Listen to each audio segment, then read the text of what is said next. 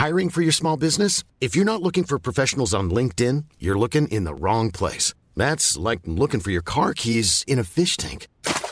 LinkedIn helps you hire professionals you can't find anywhere else, even those who aren't actively searching for a new job but might be open to the perfect role. In a given month, over 70% of LinkedIn users don't even visit other leading job sites. So start looking in the right place. With LinkedIn, you can hire professionals like a professional. Post your free job on linkedin.com slash people today.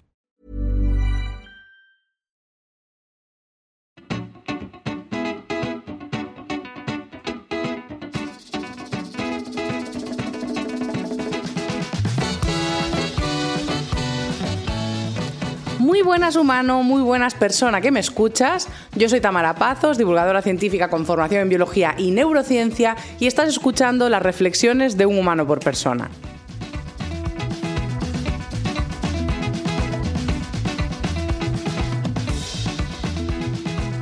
Muchas gracias por unirte a un episodio más en esta temporada en la que dejo atrás las partes de evolución, biología y neurociencia. Y vamos a la chicha de reflexiones así para que converses contigo mismo, contigo misma, con tus familiares, con tus reuniones ahora del periodo estival y que os llevéis pues una pensadita como las que me pego yo.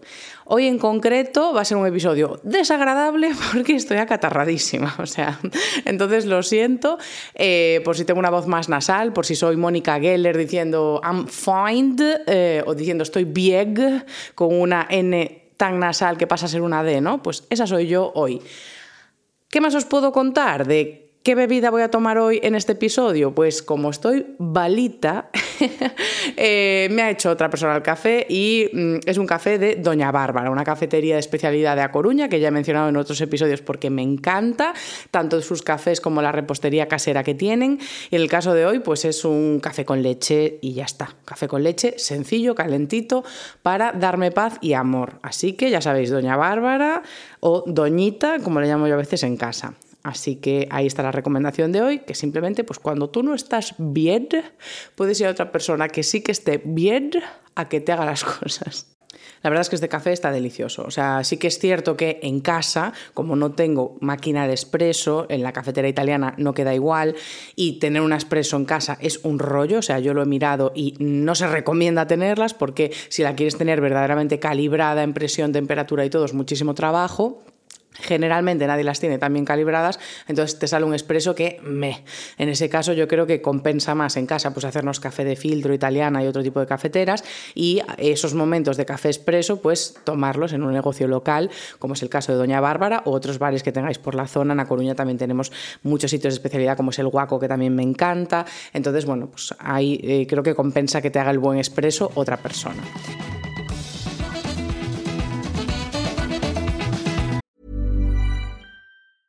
This is Paige, the co-host of Giggly Squad, and I want to tell you about a company that I've been loving, Olive and June. Olive and June gives you everything that you need for a salon quality manicure in one box. And if you break it down, it really comes out to $2 a manicure, which is absolutely insane. It's also so easy to get salon worthy nails at home with Olive and June. The difference between how your nails used to look when you did them yourself and now with the Manny system is a complete game changer. The best thing about Olive and June too is it's a quick dry, dries in about one minute, lasts for five days, and full coverage in up to one to two coats. Visit oliveandjune.com slash perfect Manny 20 for 20% off your first system. That's oliveandjune.com slash perfect Manny 20 for 20% off your first system. Hiring for your small business? If you're not looking for professionals on LinkedIn, you're looking in the wrong place. That's like looking for your car keys in a fish tank. LinkedIn helps you hire professionals you can't find anywhere else, even those who aren't actively searching for a new job but might be open to the perfect role. In a given month, over 70% of LinkedIn users don't even visit other leading job sites. So start looking in the right place. With LinkedIn, you can hire professionals like a professional. Post your free job on linkedin.com slash people today.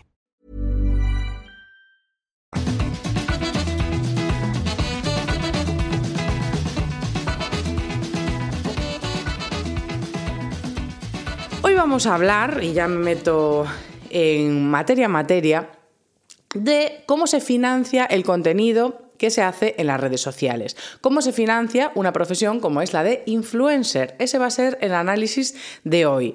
Voy a ser mm, directa, breve y yo creo que amena. Entonces vamos a empezar por las bases. Lo primero es saber, pues, qué tipo de contenido cabe esperar en redes sociales y distinguir esa figura que se considera creadores de contenido y influencers o incluso otro tipo de mm, perfiles que vamos a encontrar en las redes sociales que se ganan la vida a través de ellas. Tú por un lado puedes tener pues una profesión, un talento, un producto, un negocio, una empresa que quieres o para la que quieres conseguir difusión en las redes sociales. Es decir, tú ya tienes un trabajo, tú ya tienes una cuestión concreta que quieres hacer llegar. Por lo tanto, para ti las redes sociales son un medio para que tu trabajo llegue a otros. Y ese es el valor que van a aportar las redes. Ahora, dentro de eso puedes tener muchas estrategias, contenido variado, pero lo que buscas es que tu producto, tu talento, tu empresa, tu profesión, lo que quiera que sea, lo quieres hacer llegar a otras personas. Y las redes sociales es un canal como puede ser la radio, la televisión o lo que sea. Pero en este caso, pues tú eres más dueño, puedes hacer un contenido más personalizado eh, de lo que quieres comunicar con tu empresa y ya está. Es como tu propio espacio, tu propia web, tu propio canal de televisión. Por otro lado, está la profesión de influencer, que es una profesión que eh, genera como polémica o tiene mucha carga moral, está como muy moralizado el ser influencer a nivel social. Entonces vamos a analizar un poquito qué sería ser influencer. En este caso, en lugar de haber una profesión concreta que quieres compartir en las redes sociales, la red social se convierte en tu profesión porque lo que estás haciendo es desarrollar un canal a través del cual otras marcas, entidades, empresas, etcétera, etcétera, etcétera, pueden compartir lo que hacen. Es como si tú trabajases para ganar una gran difusión y una vez que tienes esa gran difusión, pues vas a ser un canal para distintas empresas y entidades. Claro, esto a priori entiendo que se denoste porque parece algo frívolo, parece algo frío, a modo, ay, sí, es como una valla publicitaria, ¿no? De repente, y parece que es algo malo. Eh, ¿Qué pasa? Que lejos de ser frío o una cosa banal, impersonal, me parece que es un tipo de marketing súper humano. ¿Por qué? Porque a priori, lo voy a decir a priori, lo que hacemos con, eso, con ese tipo de perfiles que son los influencers es dar un contenido personalizado a los consumidores. Es decir, yo voy a cultivar un espacio publicitario. Sí, lo voy a hacer a través de pues, compartir mi vida, mis gustos, mis valores. Es un trabajo muy personal en el que el influencer eh, desecha su intimidad para compartirla con muchísimas personas. Y esas personas a priori, si le siguen, si se suscriben a ese contenido, lo que van a hacer es mostrarse a favor de esos mismos valores o esos mismos gustos. Es decir, yo te sigo porque me gusta la misma música que a ti, la misma ropa que a ti, los eventos a los que vas, los conciertos a los que vas, los productos que recomiendas, tus productos de pelo, de maquillaje. Es decir, me interesan las mismas cosas que a ti. Y por eso cuando tú haces una publicidad para una empresa, es muy interesante que la hagas tú y no otro, porque tú ya tienes el público target, el público diana de lo que a mí me interesa. Entonces, en este caso, lo que ofrecen los influencers es, tanto para el consumidor como para la empresa, un canal más directo de productos que les pueden interesar a ambos. Entonces, para la empresa que anuncia es ideal porque ya le haces una selección, entonces tienes un gran canal de difusión para público que le interesa, entonces hay un filtro espectacular y la persona que lo recibe pues también filtra, ¿no? A modo, pues ya sé que tú no me vas a hablar aquí de, yo qué sé, de videojuegos, cuando tu canal es más sobre moda o, sobre restauración, por ejemplo, y me vas a hablar del de, eh, nuevo restaurante de moda en la ciudad o lo que has probado, y yo digo, ah, pues tengo un gusto parecido en gastronomía a ti, entonces me fío o me parece una recomendación más válida. En ese espacio, así analizado, ya está. A priori, eh, este, este, escenario funciona cuando, que es lo que vamos a ir viendo luego, cuando el influencer es coherente. Es decir, si tú has crecido en redes sociales compartiendo una serie de valores, principios y demás, y lo que ofreces en publicidad está alineado con eso, pues es genial, porque todos sabemos a lo que vamos. Todos sabemos a lo que vamos, ¿no? ¿Quiere decir esto que cualquier persona que trabaje en redes sociales y trabaje colaborando económicamente con marcas es un influencer. Es decir, cualquier persona que haga un contenido pagado por una marca, de forma que hay que poner que es un anuncio, hashtag anuncio, es un influencer. Voy a beber café mientras reflexionáis. Muy bien este café de Doña Bárbara, ¿eh? Me gusta. Y no es publicidad. que muchas veces hay mucha confusión sobre lo que es publicidad o no en redes sociales porque hubo un estudio que decía que el 80%, esto era en Estados Unidos y en España igual seguimos la misma tendencia, pero un 80% de las publicidades pagadas en redes sociales no se avisan, o sea, no se dice que no se pone el hashtag anuncio no se avisa que es una colaboración pagada, ¿no? En este caso yo siempre os avisaré y en este caso no lo es, o sea, simplemente me gusta mucho este café, es mi cafetería de barrio y les tengo mucho cariño. Continúo entonces. La pregunta que teníamos sobre la mesa y que hemos reflexionado es si cualquier persona que acepta colaboraciones pagadas de empresas o entidades para hacer eh, difusión en redes sociales es un influencer. En este caso, mi respuesta es que no, en absoluto. ¿Por qué? Porque si no, cualquier cosa, cualquier proyecto que aceptase financiación externa, privada, pública o de otra entidad o lo que sea, sería un influencer. Y esto no es así. Sabemos, por ejemplo, que el cine, la música, muchas, muchas, muchas artes, profesiones y espacios son financiados por otras entidades. Incluso en ciencia, eh, esta semana, que es por eso porque estoy enferma, fui a dar el martes un, bueno, fui a un congreso a Granada a hacer la ponencia inaugural en un congreso maravilloso que es el CEBI de estudiantes de biociencias y es un congreso organizado por estudiantes para estudiantes y consiguieron mucha financiación de entidades privadas también, tanto públicas como privadas, para reunir un montón de alumnos de más de 40 universidades de España en un espacio. ¿Quiere decir eso que esos chavales o esos estudiantes y esas estudiantes son influencers? No. Lo que hicieron fue presentar una necesidad de financiar algo que ya estaba. Y ahí es donde yo veo la diferencia. Por un lado van a estar empresas y entidades, como puede ser, pues aprovecho para hablar de más eh, marcas de mi entorno. ¿no? Tengo una amiga que se llama Jess y tiene una empresa que se llama Mexas, que es una empresa de calzado, que son guaraches mexicanos. ¿no? Entonces, claro, ella tiene su cuenta de Mexas, pero eh, ahí no hace o hace colaboraciones con otras marcas simplemente por darse visibilidad mutua, porque es una colaboración, pero en general lo único que hace es contenido para que su marca llegue a más gente. Es como que eh, en vez de contratar a otros influencers para que hablen de sus marcas, pues tiene ese canal principal. Por otro lado estaría el propio influencer, que recibe el dinero de marcas para publicitarlo. Pero por otro lado está están personas que tienen un contenido concreto, como sería mi caso, a modo de divulgación científica, o puede ser música, Puede ser arte, puede ser diseño, puede ser muchos talentos distintos, que eso es lo que vas a compartir en las redes sociales, eso es lo que quieres hacer llegar a la gente, pero para financiar ese contenido y que llegue a la gente te apoyas de ciertas marcas y ciertos espacios. Entonces, em, financiar un contenido implica que el contenido está, que esto es lo importante. ¿Por qué? Porque eh, aquí tengo que hacer una diferencia porque muchas veces eh, no es lo mismo un vídeo que está financiado por una marca a modo, yo hago este contenido y al final te digo que este contenido ha llegado a ti gracias a esta marca, que un vídeo hablando del propio producto de la propia marca. De la misma forma que un videoclip puede estar financiado y al final del videoclip te salen las entidades que han colaborado, o puede salir el propio cantante en su Instagram haciendo un anuncio de un producto. Es decir, aunque sea la misma marca trabajando con ese cantante y dándole dinero, son cuestiones diferentes. En una, el cantante está trabajando como un influencer, es decir, está usando su imagen, su reputación, su credibilidad, eh, sus gustos afines con sus seguidores para recomendar un producto. Y eso es lo que yo considero que hace un influencer. Sin embargo, en el otro caso, está usando una financiación privada para que llegue un contenido artístico, un contenido formativo, un contenido científico, un contenido de lo que sea que llegue a la audiencia, que llegue a la gente, que tenga más calidad.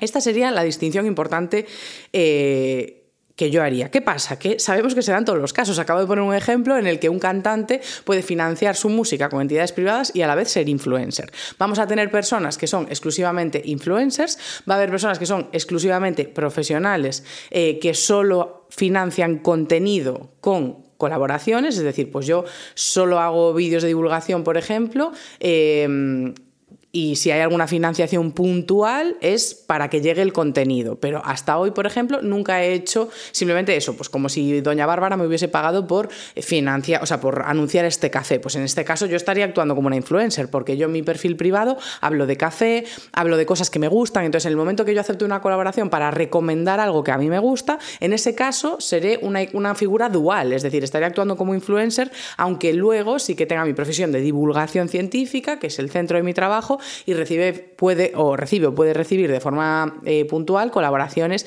y pagos privados, ¿no? creo que aquí ya hemos dibujado un hemos dibujado un escenario que explica todo bastante bien. ¿Qué pasa? Que aquí empiezan los híbridos y dirás, no, pero es que eh, hay muchas veces que la gente aprovecha la publicidad para hacer un contenido, ¿no? Lo vemos sobre todo en eh, influencers tipo lifestyle, que entonces lo que hacen, por ejemplo, es, pues te voy a hacer un anuncio, yo qué sé, de una agencia de viajes, o te voy a hacer un anuncio de un café, o te voy a hacer un anuncio de yo qué sé, cualquier cosa, de una aplicación móvil. Entonces lo que hago es un contenido que se parece a lo que suelo hacer, ¿no? pero hablando de ese producto. O en comedia, por ejemplo, vemos muchos influencers que son cómicos, entonces te hacen como un anuncio eh, que es una comedia, un chiste, una parodia, pero aquí la distinción dónde está.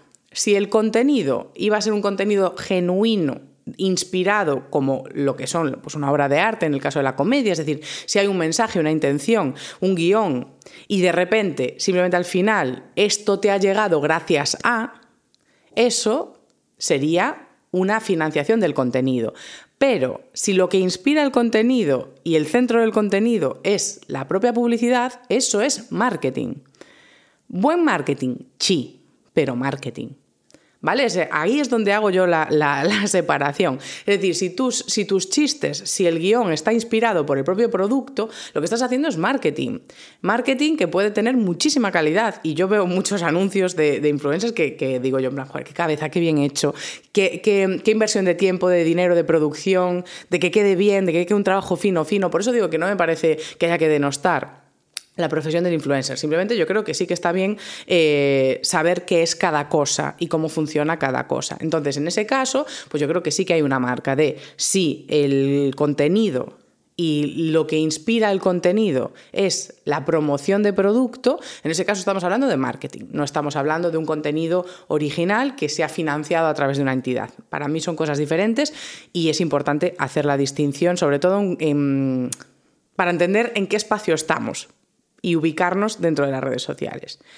En cualquier caso, Empecemos como empecemos, bien seas influencer o vengas a compartir un talento, una profesión, lo que sea, en redes sociales empiezas de cero, de cero patatero. No te conoce nadie, generalmente, el perfil lo empiezas con cero seguidores y lo que empiezas a hacer es echarle horas y horas y horas de contenido gratuito. En mi caso, por ejemplo, pues ¿qué empecé a hacer yo? Vídeos de divulgación porque era el fin de hacer ese canal, la divulgación científica, compartir pues, mi formación en biología, en neurociencia, lo que estoy haciendo en la tesis doctoral, es decir, el, el fin es trabajar como divulgadora y conseguir difusión a mi trabajo como divulgadora. Entonces, ¿eso que implicó? Muchísimas horas y muchísima inversión de tiempo y de dinero en material, en hacer el contenido y mientras dedicabas y dedico o dediqué esas horas a las redes sociales, no estabas ganando de otra cosa, ¿no? O sea, lo, vimos en el episodio anterior de la semana tiene unas horas eh, laborales y las tendemos a sobrepasar, sobre todo cuando emprendemos. Entonces, mientras dedicas todas esas horas, tiempo y esfuerzo, lo estás dedicando a las redes sociales, no lo estás dedicando a, otras cosas.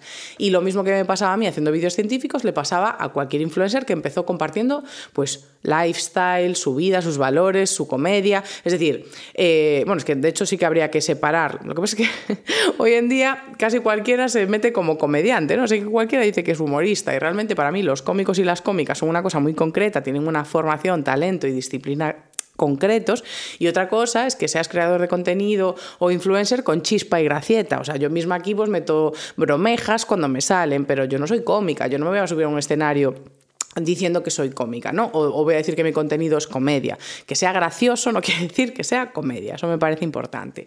Entonces, eh, pues como os digo, que tú empiezas a, compartir tu talento, tu chispa, tus valores, tus gustos y demás en las redes sociales, implica que lo estás haciendo gratis. Estás mucho tiempo sin ganar un chavo invirtiendo horas ahí, ¿para qué? Para generar lo que consideraríamos una, mm, una valla publicitaria.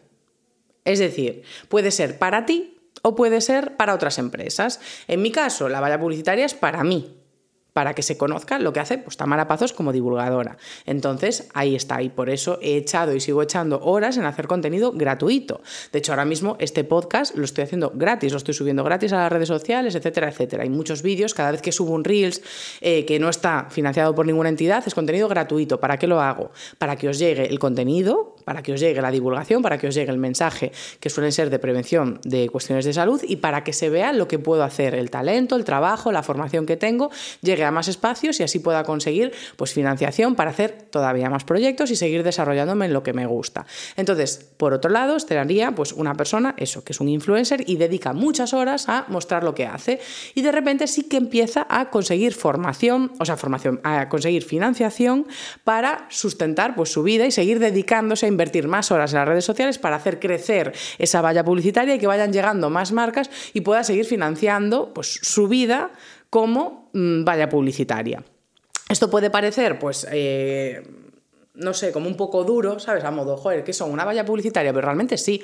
Es decir, tú cuando eh, sigues a un influencer, lo sigues porque te cae bien, porque te entretiene, pero al final también eh, sabes que si no hay un contenido más allá de lifestyle, mm, valores y gustos afines y no te está dando un contenido en sí mismo, sabes que ese, o sea, ese proyecto se va a financiar a base de publicidades, publicidades, publicidades. Simplemente lo que haces es suscribirte a un canal de publicidad muy afín a ti, que además, mientras te hace la publicidad, te entretiene, que es maravilloso. Oye, si de verdad vas a consumir publicidad igual, pues por lo menos que sea una que te guste, ¿no?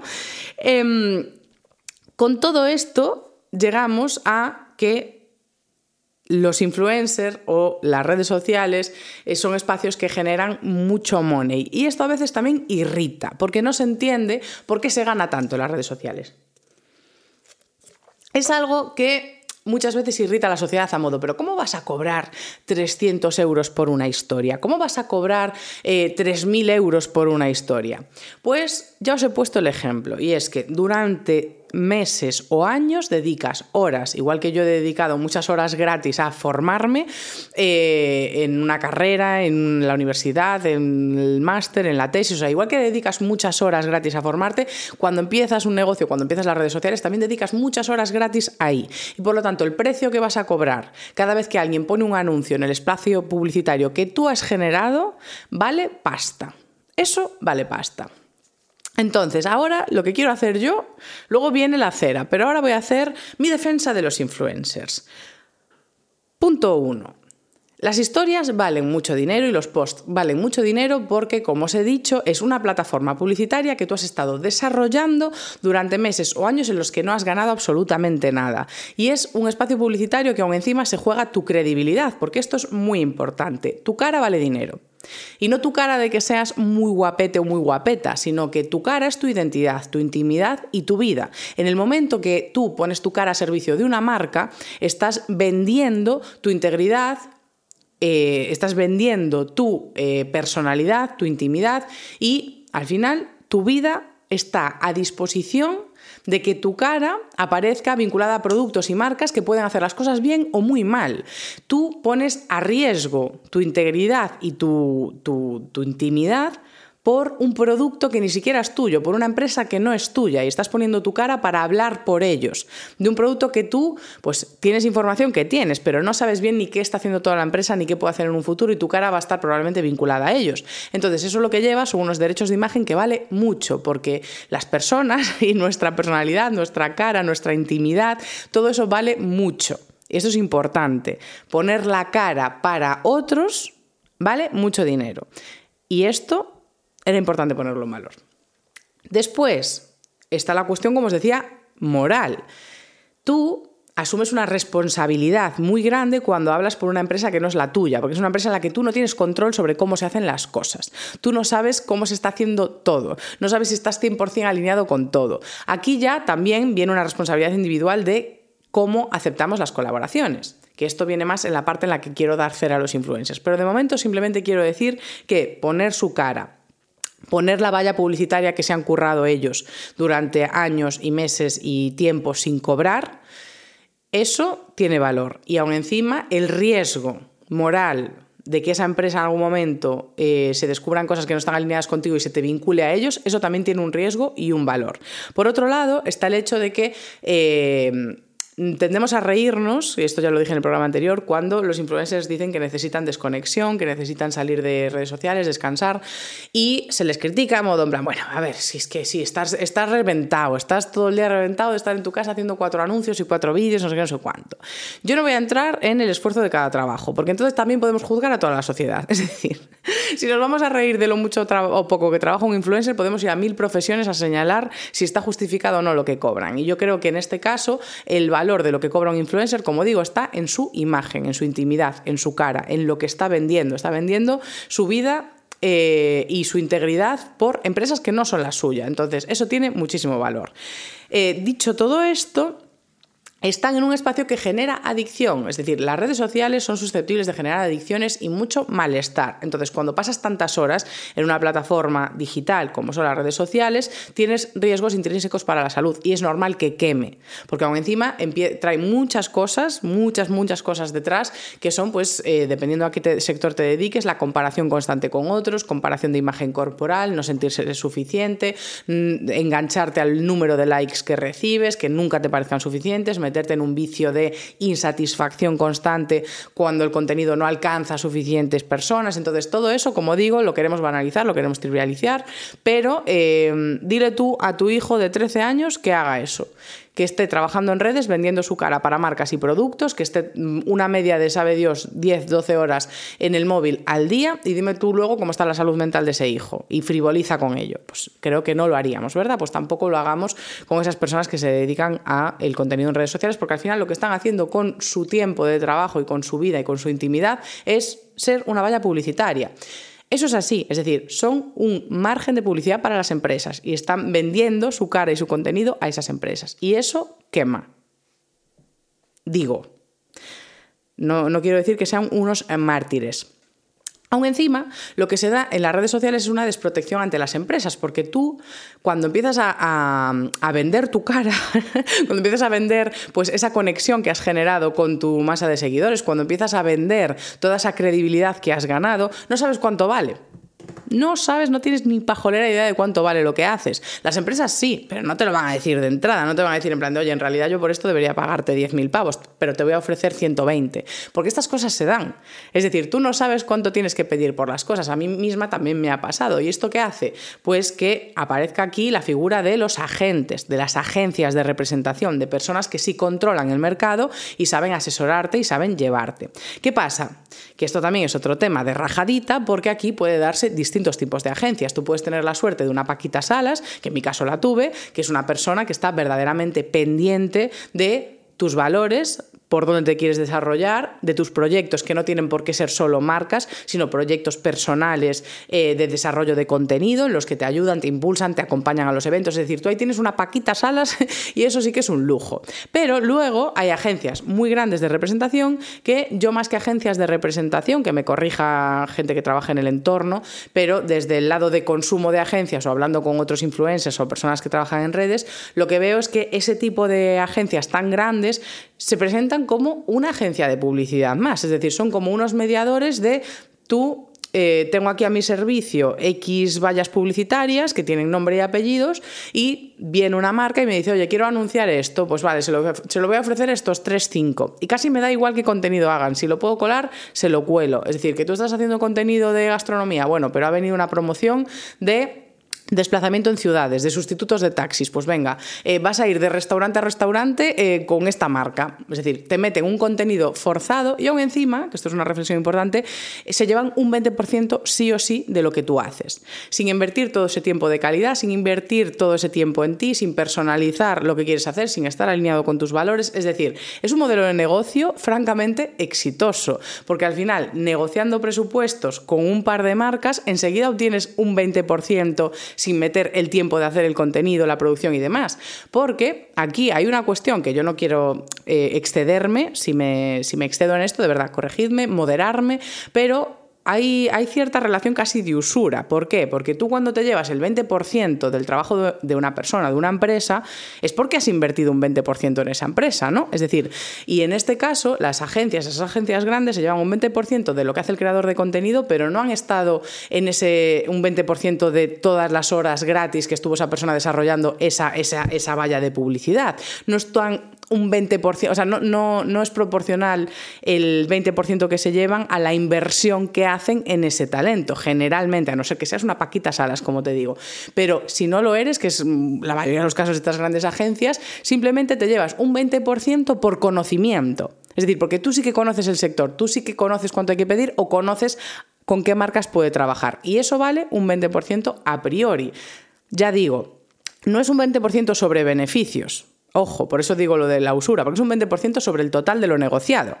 Entonces, mm, ahí lo de las agencias a mí, bueno, las agencias estas muy tochas y demás me generan un poco de... Mm, mm, no me gusta, no me gustan mucho. Si tenéis una opinión distinta, me encantaría aprender y conocerla. De momento ya digo que me parece un negocio que es como súper rentable de repente porque te llevas un 20% de lo que hace cada persona simplemente por tener formación y conocimiento del negocio. Que ahora ¿Quiere decir esto que tú no puedas vender lo que sabes? Sí. Es decir, si tú conoces un sector y hay muchos influencers y personas trabajando en redes que no saben eh, nada de ese sector, pues puedes dar formaciones y cursos y lucrarte así. Y está genial, a modo, oye, yo he aprendido esto, te vendo el conocimiento. Pero hombre, eh, cobrarte un 20% de todo lo que haces en forma de conocimiento y contactos constantemente en una relación larga en el tiempo me parece un poco abusivo. Por eso yo digo, estas grandes agencias tienen ahí mi crítica. Y, otra cosa que me suscita también algo de... Mm, no, no sé si de enfado, pero también de crítica, es que ahora veo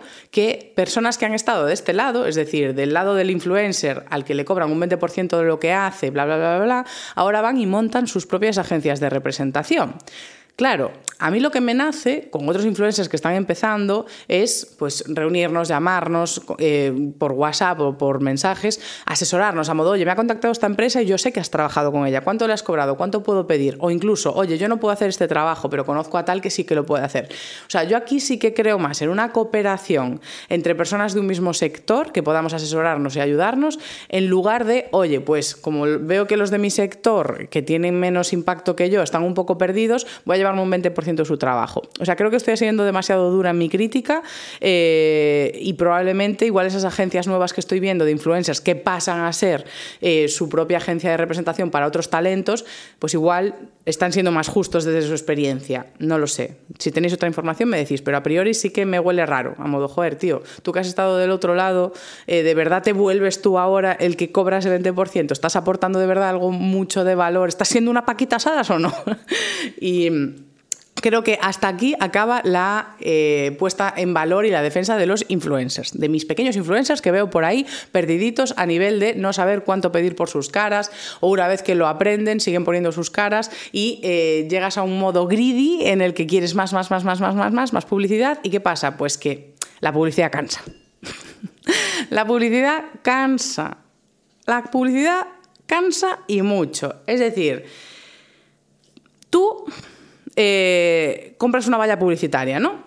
En este caso, para poner publicidad. Imagínate que esa es tu inversión. Igual de, en vez de invertir horas y horas y horas en generar una plataforma digital para compartir contenido y que luego vengan las marcas a publicitarse en ella, tú directamente compras una valla publicitaria. Pues ya está. La, valla publicitaria siempre va a ser valla publicitaria. Tú la compraste y vendrán unos u otros, pero ahí está la valla. Y la gente que pasa por esa calle probablemente siga siendo la misma. El problema es que en redes sociales tú no compras una valla que se queda fija. Tú lo que haces es generar un contenido atractivo para gente que te sigue y esos seguidores son los que te dan a ti la credibilidad para las marcas, a modo, mira, tengo este espacio guay porque tengo X número de seguidores, entonces te interesa anunciarte aquí. Si tú cansas a la gente con tanta publicidad, la gente empieza a pensar, ¿me cunde estar en este perfil? ¿Qué me está dando a cambio? En el caso de la financiación del contenido a través de marcas está claro. O sea, os pongo el ejemplo de, eh, yo he trabajado con el Ministerio de Justicia para hacer un podcast de un humano por persona, que fue el podcast de los sesgos. Entonces, ahí está muy claro eh, el intercambio de habéis tenido una colaboración con el Ministerio de Justicia, os he hablado de ese evento concreto, pero a cambio de escuchar dos minutos de esa promoción, habéis tenido una hora de episodios sobre sesgos que a mí me llevó pues dos semanas de guion, de lectura, de trabajo, etcétera, etcétera. Es decir, un trabajo profundo a cambio de dos minutos de una información que puede ser más o menos afín a vosotros. Entonces, en ese caso todos tenemos claro lo que recibimos a cambio cuando vemos un contenido financiado. Igual que voy al cine y al final veo mil patrocinadores. Pues ok, me estoy comiendo ahí unos créditos que puedo saltarme o no, porque muchas veces las publicidades de los podcasts o no sé qué nos los saltamos y vamos al contenido y ya está. Es decir, nadie nos obliga a tener que escuchar eso. Pues en el cine lo mismo. Sin embargo, si el contenido en sí ya es la publicidad, ¿qué alternativa tengo? Pues dejar de seguirte. Dejar de seguirte. Entonces, aquí es donde viene un poco la cera, la cera a los influencers. Em, la función de tu trabajo, si es un trabajo, en sociedad es importante. Y si me estás diciendo que el trabajo de influencer es un trabajo, ¿qué función tiene en sociedad para que eso perdure? Esa es la clave. Es decir, cuando queremos elegir una profesión y queremos que perdure en el tiempo y que siga teniendo éxito y que sigamos recibiendo dinero, necesitamos que esa profesión sea útil y necesaria para la, para la sociedad. Porque de lo contrario eso va a morir. A la gente, cuando dejas de resultarle útil y atractivo, pues ya no te consume. Entonces, eh, si se nota mucho en tu perfil que el beneficio de todo lo que ocurre es única y exclusivamente para ti, es decir, si todo lo que estás haciendo es un contenido que te da visibilidad y te da publicidad y dinero para ti y a mí no me aportas nada, ya está, me bajo del carro porque no me estás ofreciendo nada. Aún encima, aquí es donde voy, de que se da muchas veces incoherencia.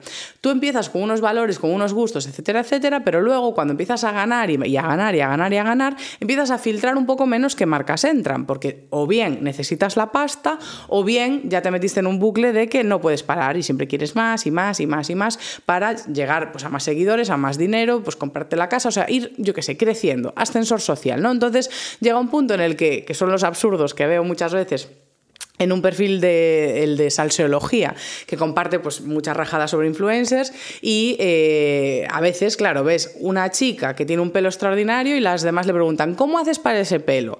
Pues oye, dependiendo de la semana, es gracias a unas cápsulas que se toma o gracias a un champú o gracias a un serum de marcas distintas. O sea, la clave de por qué su pelo está tan bonito a lo largo de todo un mes pueden ser distintos productos. ¿Tienes tu coherencia? No, pues la gente se acaba cansando a modo, oye, es que esto ya es una valla publicitaria en la que me estás poniendo cualquier cosa, pero ya no hay ese, esa, conexión genuina entre tú y yo que nos une en valores y claramente has perdido la credibilidad. Entonces te das un punto de... Mm, mm".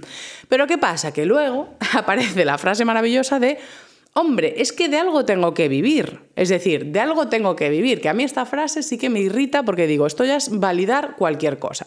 En el punto que decimos, de algo tengo que vivir, el criterio moral sobre qué función tiene nuestro trabajo en sociedad lo eliminamos. Entonces ya entra cualquier cosa, porque como de algo tengo que vivir, y aún encima muchas veces nos lo venden a modo, es que algo tiene que pagar el contenido que os hago.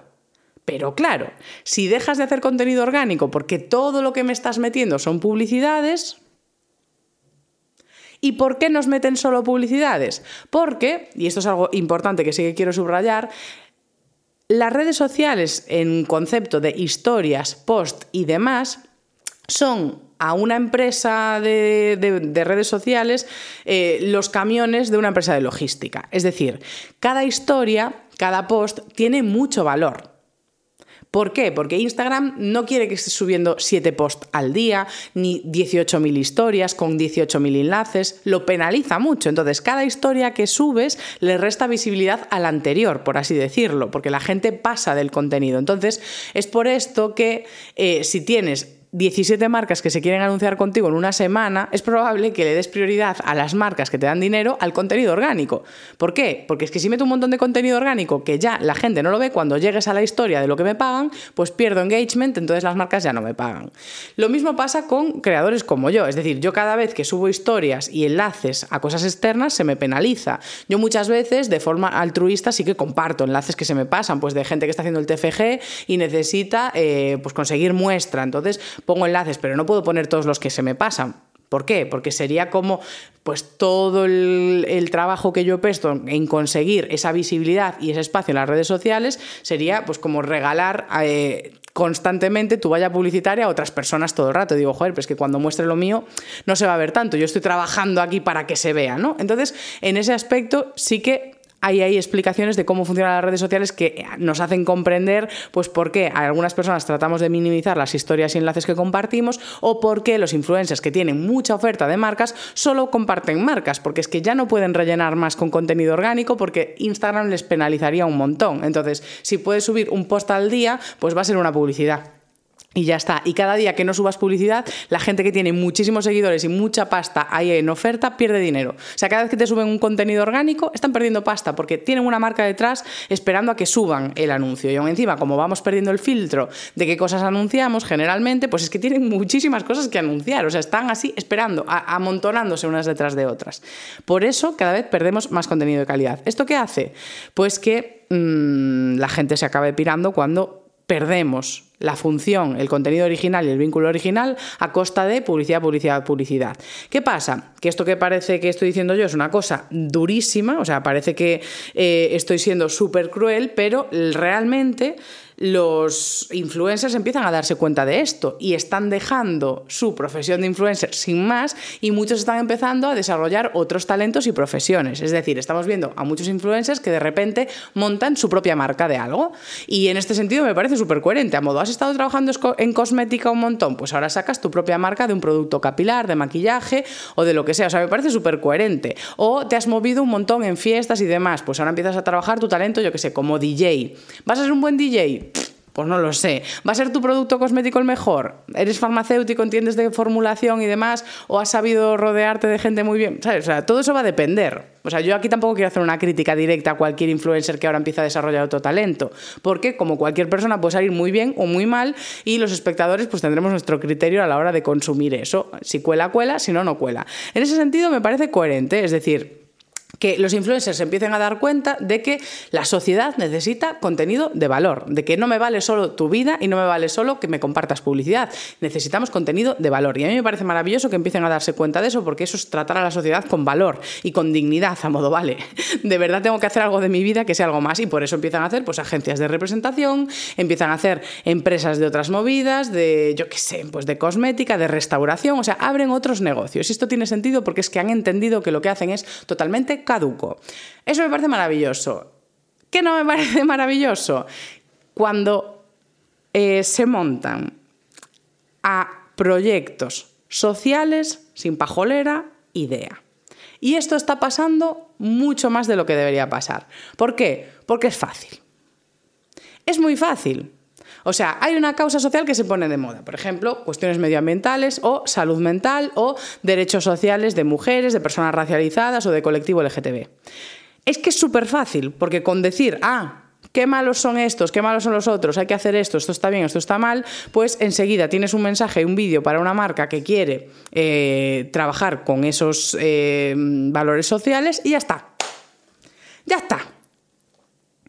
Así a tus, a tus seguidores les das un contenido que a priori parece de valor, que a priori parece que tiene una función social, pero realmente está vacío. ¿Por qué? Porque no tienes formación al respecto y esto, esto realmente es peligroso. Es decir, yo entiendo que un influencer pueda tener una crisis y decir, ay, pues lo que estoy haciendo no tiene mucho valor en sociedad y por eso no va a perdurar. Ahora mismo solo soy un canal de publicidad y necesito dar contenido y un valor añadido, ¿no? Lo que estoy haciendo. Y realmente me creo que tengan preocupaciones genuinas sobre eh, aspectos sociales. ¿Qué pasa? Que en ese, en ese momento yo creo que hay que tener la humildad de dejar el espacio a las voces formadas y tomar con seriedad esas cuestiones sociales. Es decir, si queremos hablar sobre medio ambiente, dejemos a las personas formadas al respecto. Si queremos hablar sobre bienestar animal, dejemos a las personas formadas al respecto. Si queremos hablar de salud mental, dejemos a las personas formadas al respecto, que las hay, las hay. O sea, de verdad, en todos los sectores, en todos los campos hay personas formadas al respecto que quieren hablar de eso. Entonces, yo creo que en este aspecto tenemos que dejar de frivolizar la salud mental u otras causas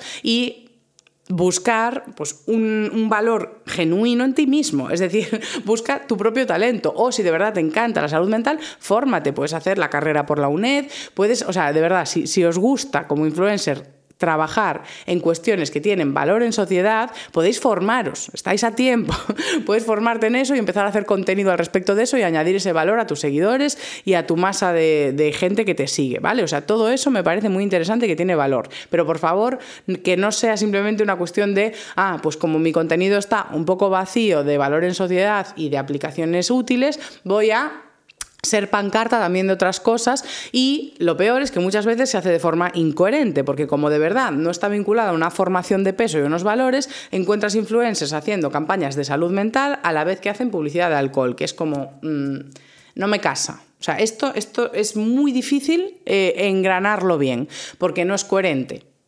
Lo cojas por donde lo cojas. Entonces, este es uno de los grandes malos, eh, males de los influencers que veo ahora mismo. Veo mucho mejor que te montes tu propia empresa, tu propio negocio y tus movidas a que vengas a em, acaparar sectores que ya tienen sus profesionales y que son materias serias de cambio social que hay, que hay que abordar con seriedad y con formación pertinente. Entonces, yo acabo este episodio con Zapatero a sus zapatos para señalar que la semana que viene, por fin, vamos a hablar de estirando este chicle de cómo dentro del ámbito de las redes sociales se puede hablar de cuestiones adictivas y perjudiciales para la salud como el juego, el alcohol, etc. Y vamos a hablar pues, de estos criterios morales que se establecen para hacer ciertas relaciones comerciales y ciertas relaciones publicitarias con otras empresas. Y ya está, yo me voy a descansar porque estoy malite y espero vuestros comentarios para que me digáis qué os ha parecido toda esta tralla de crítica al mundo influencer y también de defensa, ¿eh? Así que nada, nos vemos en el siguiente episodio.